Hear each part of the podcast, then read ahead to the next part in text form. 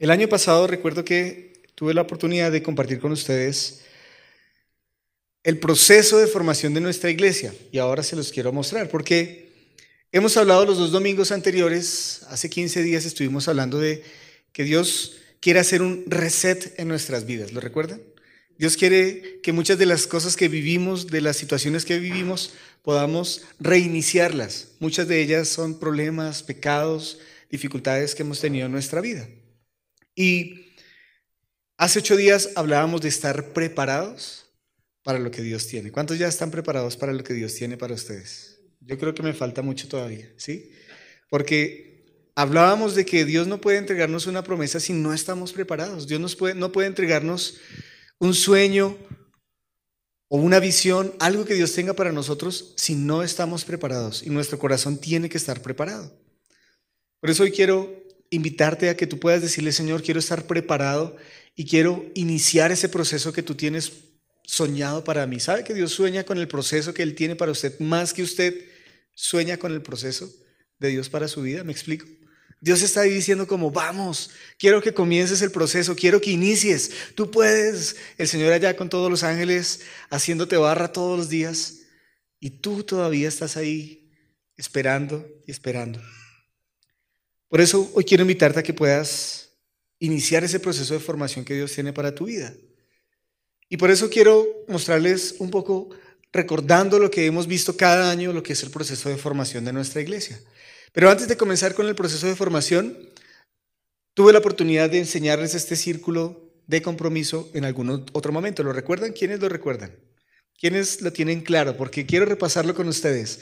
Hay un primer anillo o círculo de compromiso que es la comunidad, el barrio, Bogotá, Colombia. Ese es el primer anillo. Y por eso encontramos allí los inconversos. Amén. ¿Quién dice amén a eso? Encontramos los inconversos, que son personas que no conocen a Dios, que no creen en Dios, ¿verdad? En el segundo anillo de compromiso encontramos la multitud. La multitud son todos aquellos que vienen a la iglesia, que un día alguien los invitó, que no necesariamente tienen un compromiso de venir continuamente, que no hacen parte de la iglesia, pero que vienen a la iglesia. Esa es la multitud. Y yo quiero invitarle a que usted vaya mirando en qué círculo de compromiso se encuentra. Y por eso tenemos ahí en ese segundo anillo los asistentes regulares, la gente que viene con, regularmente. Pero luego en el tercer anillo tenemos la congregación. Y ahí en la congregación sí están los miembros. Y sabe que nosotros hemos determinado que los miembros de la iglesia son aquellos que están comprometidos en el proceso de formación, que ya les voy a mostrar, que hacen parte de un grupo, de un grupo I de nuestra iglesia. Ellos son los miembros. Y ahí tenemos la congregación. Pero luego están los comprometidos. ¿Cuántos se consideran comprometidos? No levante su mano. Levántela allá en el corazón. Pero que usted diga, yo soy una persona comprometida con esta iglesia. Comprometida más que con la iglesia, soy una persona comprometida con Dios. Porque ahí están los miembros maduros. Aquellos que han madurado. ¿Se acuerda que en la relación siempre pelea uno y tú eres inmaduro? Sí, pues en la vida cristiana también hay inmadureces. Cuando uno logra madurar, uno logra comprometerse con el Señor. Entonces, ese es el cuarto anillo. Y el quinto anillo, o círculo de compromiso, es el núcleo, lo que llamamos la base de toda iglesia. Cada iglesia, cada ministerio tiene un núcleo y ahí están los líderes. ¿En cuál de esos círculos te identificas? ¿En dónde estás? ¿Dónde estabas hace un año? Porque hace un año les mostré esta misma diapositiva. ¿Dónde estás hoy? Si la respuesta es sigo en el mismo lugar, de hecho creo que me bajé un, un círculo, hay algo que necesitas hacer en tu vida. Hay algo en lo que necesitas comprometerte. Porque si en 10 años volvemos a ver esta imagen y sigues en el mismo lugar, vas mal. Pero esto nos lleva a pensar ahora sí en, nuestro, en nuestra ruta de crecimiento. En la siguiente imagen tenemos el proceso que Dios ha diseñado para nosotros en este año. Willy, si ponemos la siguiente.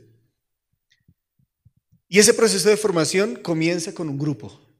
Ya haces parte de un grupo de la iglesia, de un grupo I. Hay diferentes grupos. Tenemos el grupo de jóvenes, tenemos el grupo de parejas que vamos a retomarlo este año nuevamente. Lo habíamos, estábamos en, unas vacaciones, en unas largas vacaciones, pero este año retomaremos el grupo de parejas. Esa es parte del grupo I y es parte del proceso de formación. Y luego continuamos con la escuela de formación. ¿Quiénes aquí ya están en la escuela de formación? ¿Quiénes han iniciado algún curso? Muy bien, muy pocos. Tenemos cuatro clases. Este año vamos a retomarlas. Al final les diré cuándo lo vamos a retomar. Y dentro del proceso de formación, una vez que tú estás involucrado con la escuela de formación, comienzas a servir también. En tu proceso de formación, un paso fundamental de tu crecimiento es el servicio. Si tú no sirves, te estancas. Y hemos hablado muchas veces aquí de qué pasa cuando uno se estanca. Comienza a oler mal. Y no solo comienza a oler mal, sino que comienzas a criticarlo todo, comienzas a juzgarlo todo, porque no estás sirviendo. Pero luego del servicio viene el liderazgo. Es otro nivel al que el Señor quiere llevarte. No solamente que seas una persona que sirva, sino que comiences a liderar un grupo, un ministerio, un área de la iglesia. Por eso cada día tienes que crecer. Y por último, en todo ese proceso lo que hemos venido haciendo como iglesia es la escuela de formación teológica, tenemos cursos de teología, hemos venido creciendo en la palabra y también queremos invitarlos a aquellos que sientan ese llamado de la consejería bíblica a que puedan comenzar a ayudar a otros con el consejo de Dios para sus vidas. Muchos de los que están aquí ya han comenzado todo ese proceso, están sirviendo a Dios, están liderando y están en esa escuela de formación teológica. Porque los grupos I son la única forma en que podemos crecer realmente espiritualmente. Mire que viniendo a la iglesia todos los domingos aprendemos, claro, conocemos la palabra de Dios, pero la forma en que nosotros crecemos y somos pastoreados es a través de un grupo pequeño. Solamente si estás en un grupo pequeño, puedes conectarte con alguien que te pueda pastorear, que te pueda ayudar, que pueda conocer cuáles son tus necesidades, orar contigo, hablar. Muchos de nosotros quizás no hablamos con nadie de la iglesia, pueden pasar años y nunca hablamos con nadie de la iglesia, porque a veces creemos, no, yo no lo necesito, eso no es para mí, yo con Dios arreglo mis problemas. Pero ¿sabe que en la Biblia vemos que sí necesitamos de los demás? Necesitamos de otros para poder crecer, porque estás siendo pastoreados porque podemos saber qué necesidades tienes. A veces en la iglesia es muy difícil saber qué necesidad tiene cada persona, pero en un grupo pequeño sí lo podemos saber. Y por eso te invitamos a la escuela de formación, porque en la escuela de formación vas a adquirir el carácter que Dios tiene para ti. Mire, la clase 101 es una clase que nos habla de cosas básicas, fundamentos de la salvación. ¿Quién es Jesús? Es lo que vemos en la clase 101. En la clase 201 vamos a ver crecimiento espiritual y tiene que ver con la madurez en nuestra vida en muchas áreas.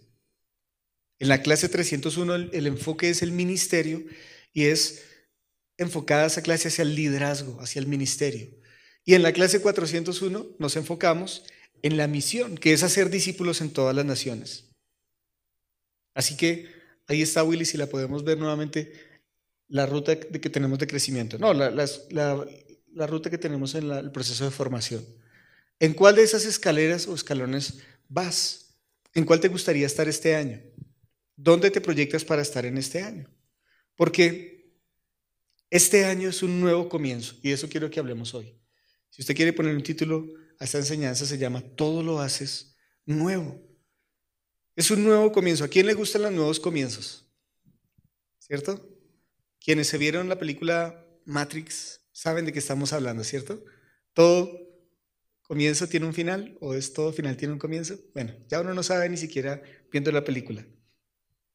Pero nos encantan los nuevos comienzos. Cuando usted compra un carro nuevo, si alguna vez ha comprado, qué bonito estrenar carro, ¿no? Un apartamento nuevo, wow, espectacular. Todo lo que sea de estrenar nos encanta. Cuando usted compró ese vestido nuevo que se estrenó ahorita el 24, el 31, se sentía muy bien, ¿no? O cuando inicias un nuevo proyecto. Y mire que a veces uno, cuando inicia algo, no se pone a pensar en tanto en las dificultades, en los problemas que vendrá, porque uno está aprovechando el momento, uno está disfrutando el momento. Y quizás hoy muchos piensan, bueno, yo he comenzado muchas cosas, pero las he estropeado, las he dañado, todo está mal. Y quisieras tener un nuevo comienzo. ¿Cuántos quieren tener un nuevo comienzo en algún área de su vida? ¿Cuánto les gustaría hacer borrón y cuenta nueva? ¿Han escuchado ese, dicho? borrón y cuenta nueva. Miren, necesitamos hacer borrón y cuenta nueva en nuestra vida, en nuestras relaciones, en la iglesia, en la familia, en el trabajo. Porque Dios lo hace. ¿Sabía que Dios lo hace con nosotros? Imagínese Dios reprochándonos todas las cosas de hace un año atrás. ¿Te acuerdas que tú hiciste? ¿Te acuerdas que tú? Pues lo que Dios hace es borrón y cuenta nueva. Y eso necesitamos hacerlo nosotros.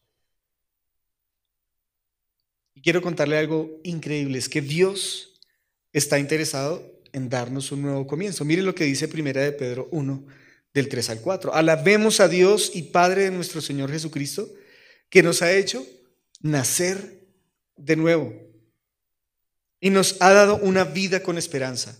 Esto lo ha hecho Dios por su gran amor hacia nosotros y por el poder que mostró cuando resucitó a Jesucristo de entre los muertos, y de que nos dará todo lo que nos ha prometido y que tiene guardado en el cielo. Lo que nos ha prometido no puede destruirse ni marchitarse o ni mancharse ni marchitarse. Dice el versículo 3 que nos ha hecho nacer de nuevo en Cristo. Él ha hecho todas las cosas nuevas en nuestra vida. Una vez que usted comienza a conocer a Jesús, que lo has conocido, toda tu vida es transformada por Él. Y mire que suceden muchas cosas. Ahora llegas a conocer a Dios, Él te da una nueva vida y recibes un nuevo futuro. En otras palabras, uno puede decir, tu pasado, tu presente y tu futuro ahora son cuidados por el Señor. Tenemos una esperanza en Él, tenemos un propósito en Él. Por eso 1 Corintios 1:30 dice, Dios los ha unido a ustedes con Cristo Jesús. Dios hizo que Él fuera la sabiduría misma para nuestro beneficio. Cristo nos hizo justos ante Dios, nos hizo puros y santos y nos liberó del pecado. Qué lindo, ¿no? Todas las cosas nuevas para nuestra vida. ¿Cuántos aquí eran pecadores antes de conocer a Dios? ¿Cuántos aquí pecaban antes de conocer a Jesús? Todos éramos pecadores, ¿verdad? Pero una vez que llegamos a Él, Él nos ha hecho limpios, puros, como dice el pasaje. Nos hizo puros y santos. ¿Dónde están los puros y santos de esta iglesia? Pues ahí están, ¿sí? Y nos ha hecho libres del pecado. Y sabe que la Biblia dice que todavía más va a haber un día en que Dios hará nuevas, va a haber un día en que Dios hará nuevas todas las cosas. Y eso está en Apocalipsis. Mire lo que dice Apocalipsis 21 del 1 al 5. Entonces vi un cielo nuevo y una tierra nueva. Yo no sé si usted sigue la National Geographic, si sigue eh, la CNN, no sé, pero mire que últimamente no han hecho más que publicar que han encontrado nuevos planetas, que están encontrando nuevas tierras, que hay planetas que podemos habitar ahora sí, que están seguros los científicos, pero ha sido como una ola en estos últimos tiempos, no sé si ha visto noticias, más que antes. No sé por qué han venido tantas noticias acerca de que hay otros planetas que podemos habitar, porque eso habla la, Biblia hace mucho tiempo. Cuando Juan dice, vi un cielo nuevo y una tierra nueva. No me imagino al Señor allá preparando como un artista, no, esta, esta no me gustó tanto, voy a hacer otra más bonita. No sé, imaginando, ¿no? Aunque el Señor todo lo hace perfecto. Y dice, y la primera tierra habían desaparecido y también el mar. Este lugar donde usted y yo estamos va a desaparecer muy pronto. Y vi la ciudad santa, la nueva Jerusalén, que descendía del cielo desde la presencia de Dios como una novia hermosa vestida para su esposo. Y oí una fuerte voz que salía del trono y decía, miren, el hogar de Dios ahora está entre su pueblo. Él vivirá con ellos y ellos serán su pueblo. Dios mismo estará con ellos. Él les secará toda lágrima de los ojos y no habrá más muerte ni tristeza, ni llanto, ni dolor. Todas esas cosas ya no existirán más. Y el que estaba sentado en el trono dijo, miren, hago nueva todos, todas las cosas. ¿Cuántos esperan ese día? ¿Cierto? Lo anhelamos. Todo lo que hemos vivido, tristezas, dolores, llantos, todo eso dice que el Señor quitará todas esas cosas y ya no existirán más. Porque Dios es un Dios de cosas nuevas. Y eso es lo primero que quiero que hablemos. Dios es un Dios de nuevos comienzos. No importa lo que haya pasado en tu vida, no importa lo que haya pasado en tu familia, en tus relaciones, en tu trabajo, en cualquier área de tu vida, Dios es un Dios de nuevos comienzos. Y todos los que creemos en Él tenemos esa esperanza, esa nueva vida.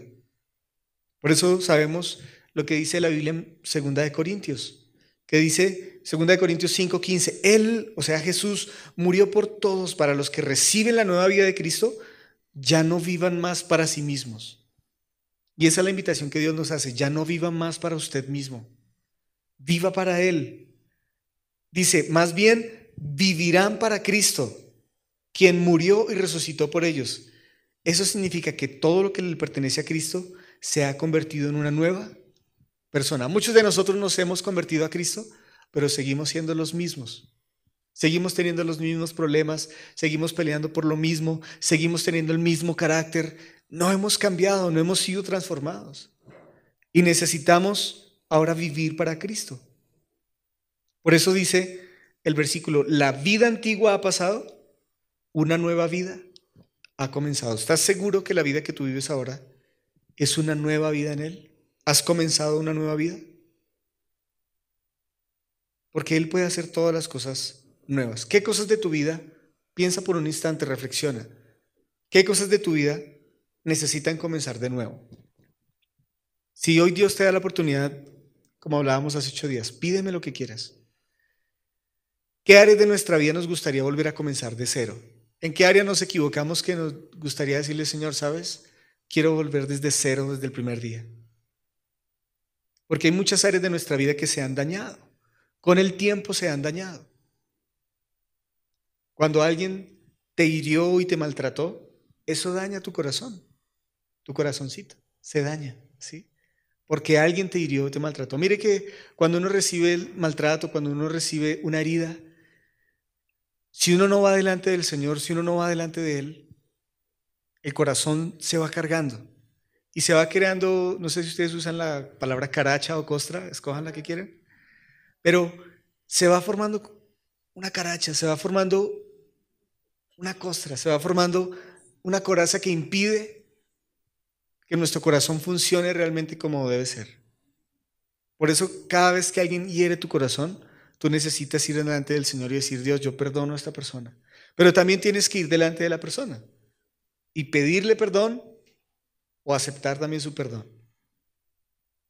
Cuando pierdes la esperanza y la fe, ¿alguna vez has perdido la esperanza y la fe? Cuando perdemos la esperanza y la fe, necesitamos que Dios salga algo nuevo. A mí también me pasa, continuamente pierdo la esperanza y la fe y digo, no, Dios, ya aquí no hay nada que hacer, Señor ya no vamos a poder. Pero entonces necesito ir delante de Dios y decirle, Señor, tú haces todas las cosas nuevas. Y el Señor renueva nuestra esperanza. Este año 2020, el Señor quiere renovar su esperanza, su fe. Cuando se le acaba el amor, ¿alguna vez se le ha acabado el amor? Es muy común que en las relaciones se acabe el amor. Padres con los hijos, entre esposos es todavía más común. En, en el noviazgo también pasa, ¿verdad? se acaba el amor. Cuando eso pasa, necesitamos ir delante de Dios y decirle, Señor, tú haces nuevas todas las cosas. Tú puedes renovar nuestro amor. Tú puedes hacer que las cosas cambien. Pero también cuando tus sueños se mueren. ¿Cuántos aquí han enterrado un sueño? Algo que querían ser, que querían hacer en sus vidas y ahí lleva años enterrado. Cuando eso pasa, también necesitamos que el Señor haga algo nuevo. Esos sueños que tenías desde niño, tú querías hacer mil cosas, pero la vida nos trae tantos afanes, ¿cierto? Y nos involucramos en tantas cosas que al final quizás no logramos hacer lo que soñábamos. Pues ahí necesitamos que el Señor haga algo nuevo. Mire lo que dice el Salmo 41 al 3.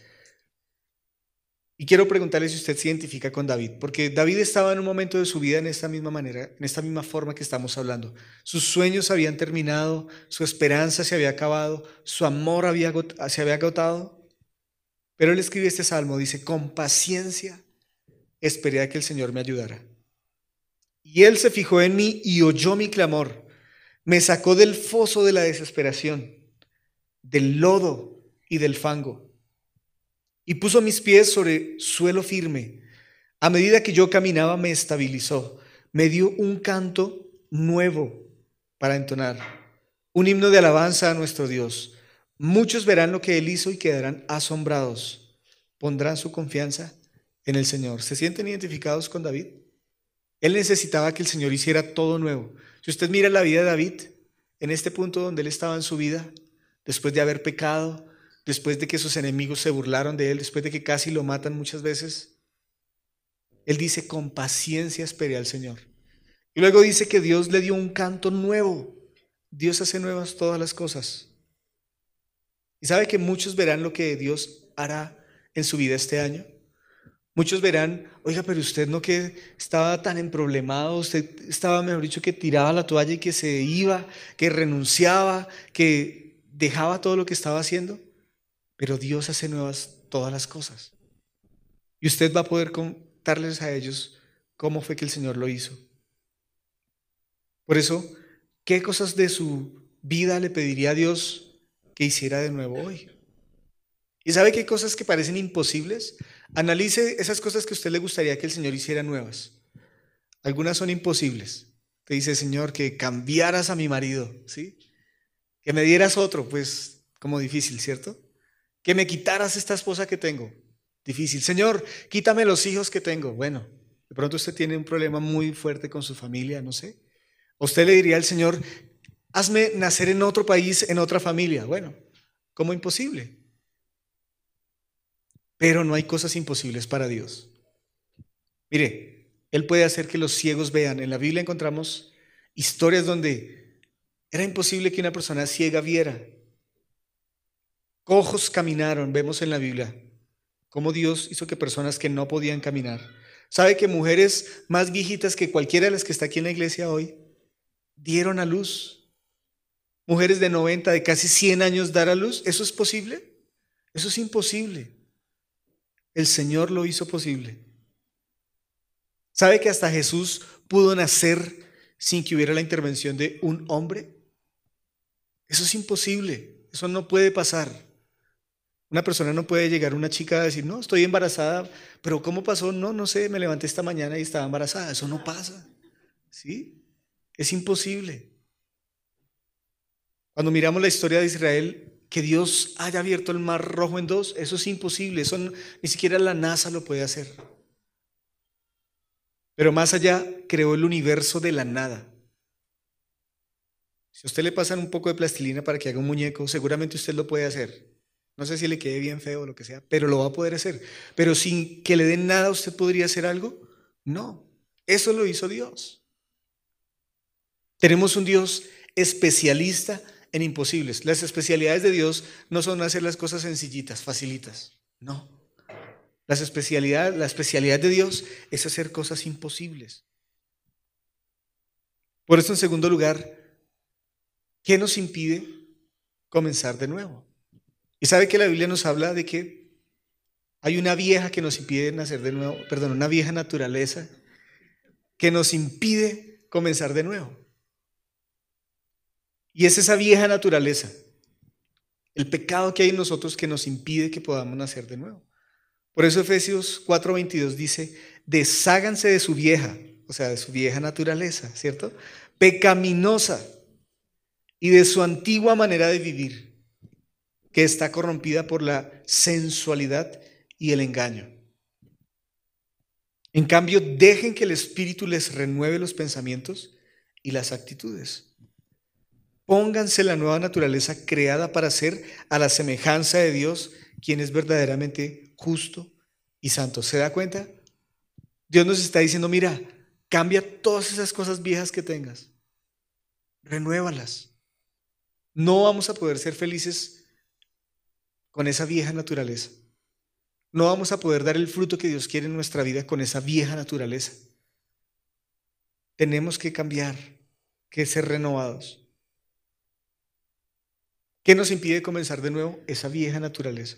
Pero también, en segundo lugar, ¿qué nos impide comenzar de nuevo? No tomar la decisión nosotros de comenzar de nuevo. Y creo que les he puesto este ejemplo antes. Si a usted le invitan a una comida, a una cena, no sé, ¿qué le gusta comer a usted? Hamburguesa, churrasco, ajiaco, bueno, lo que le guste. Si a usted le invitan a comer, oye, tenemos una cena increíble, acompáñanos. ¿De qué depende que tú puedas disfrutar esa cena? de ti. Ya te invitaron, es más, te dijeron, fresco, yo le, yo invito, yo, yo le pago, ¿sí? ¿De qué depende? Pues de ti. depende de que tú quieras ir. Si tú no tomas la decisión, pues no vas a poder comenzar. Si tú estás pidiéndole a Dios que haga todas las cosas nuevas, ¿de qué depende? La invitación está abierta para ti, pero depende de que tú digas, quiero comenzar.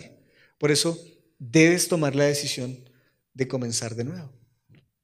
Si ya tú le dijiste, bueno Dios, quiero despojarme de todas esas viejas cosas de mi vida, de mi carácter, de mis emociones, de mis pensamientos, ok, quiero comenzar de nuevo en cualquier área de tu vida. Y en tercer lugar, ¿cómo comenzar entonces nuevamente? Y quiero traer su atención aquí. Ya luego que hemos entendido, listo, necesitamos un nuevo comienzo en nuestra vida, pero ¿cómo hacemos, Señor, para comenzar nuevamente? La Biblia nos habla de que tenemos que tener arrepentimiento. ¿Sabe qué significa la palabra arrepentirse en el original? Nos da la idea de cambiar de dirección. Si usted va para el norte, váyase para el sur. Si vas para el oriente, vete para el occidente. Eso es el arrepentimiento. Es un cambio completo en lo que estamos haciendo. Mire que Dios le había dicho a Israel eso. Cuando ustedes me busquen de todo corazón, cuando haya un arrepentimiento en ustedes, yo les voy a dar todo lo que les he prometido. Mire lo que dice Ezequiel 11, 19. Les daré integridad de corazón y pondré un espíritu nuevo dentro de ellos. Les quitaré su terco corazón de piedra y les daré un corazón tierno y receptivo. ¿Cuántos necesitan un corazón así? Les decía que a veces nuestro corazón, con tantas heridas, vamos creando una coraza, ¿verdad?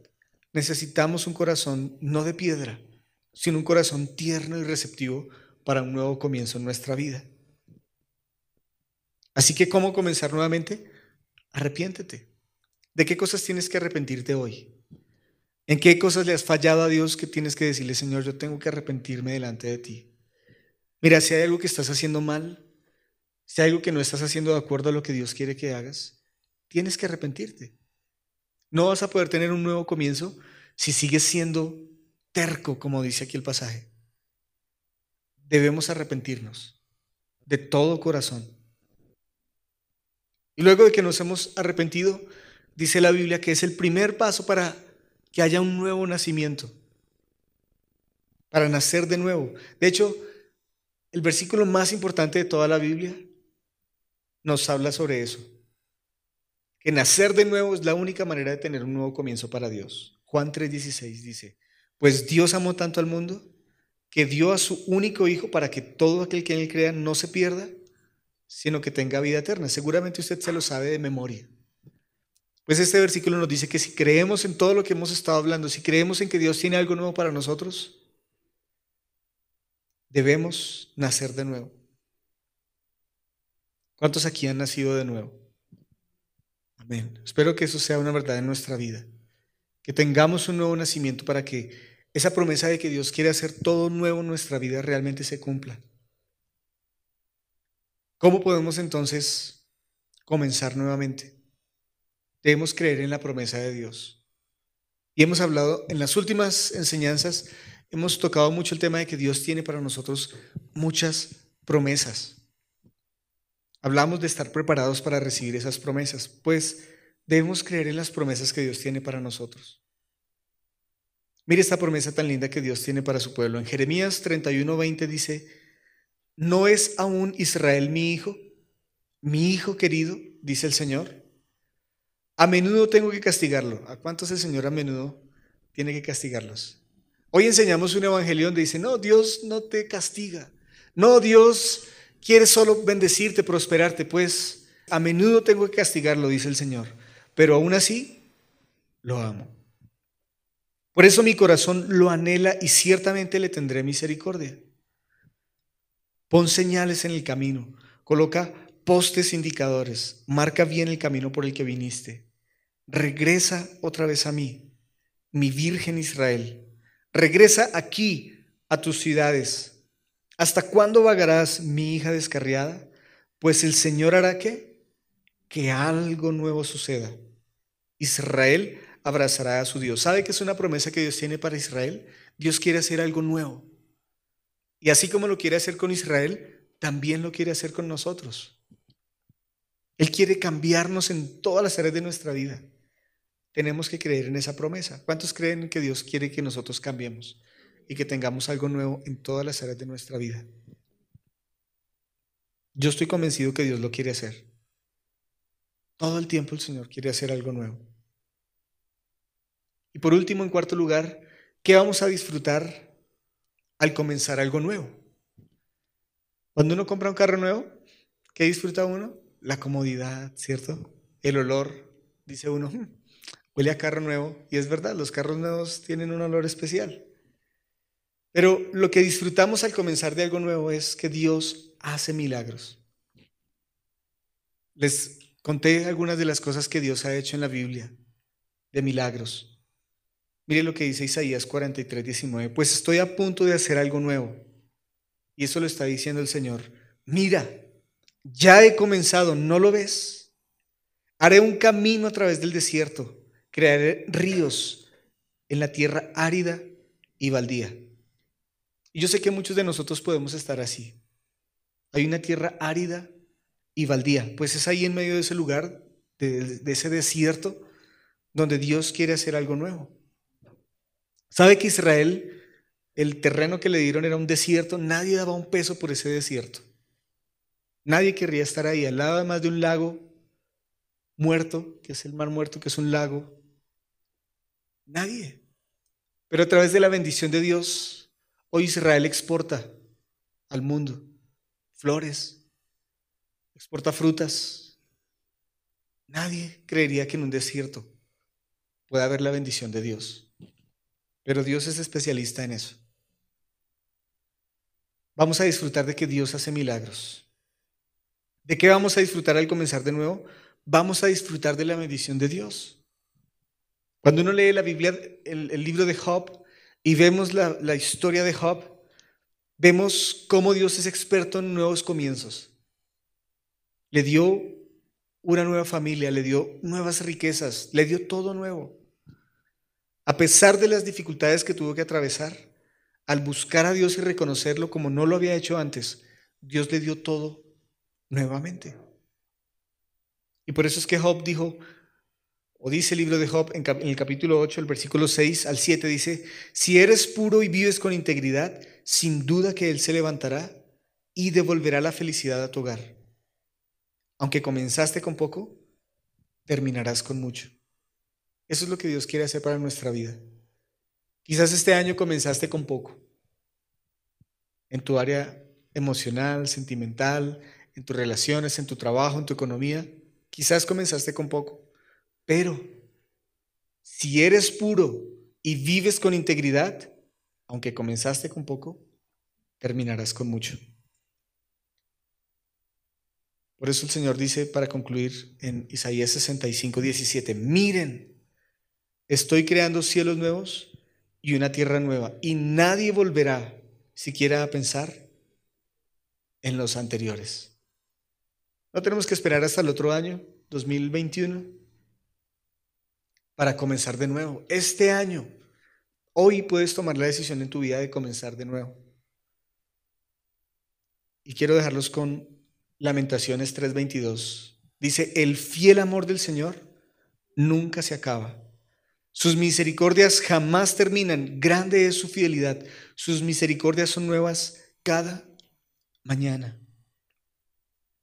Por eso es que podemos tener un nuevo comienzo en nuestra vida. Porque la misericordia de Dios es nueva cada día.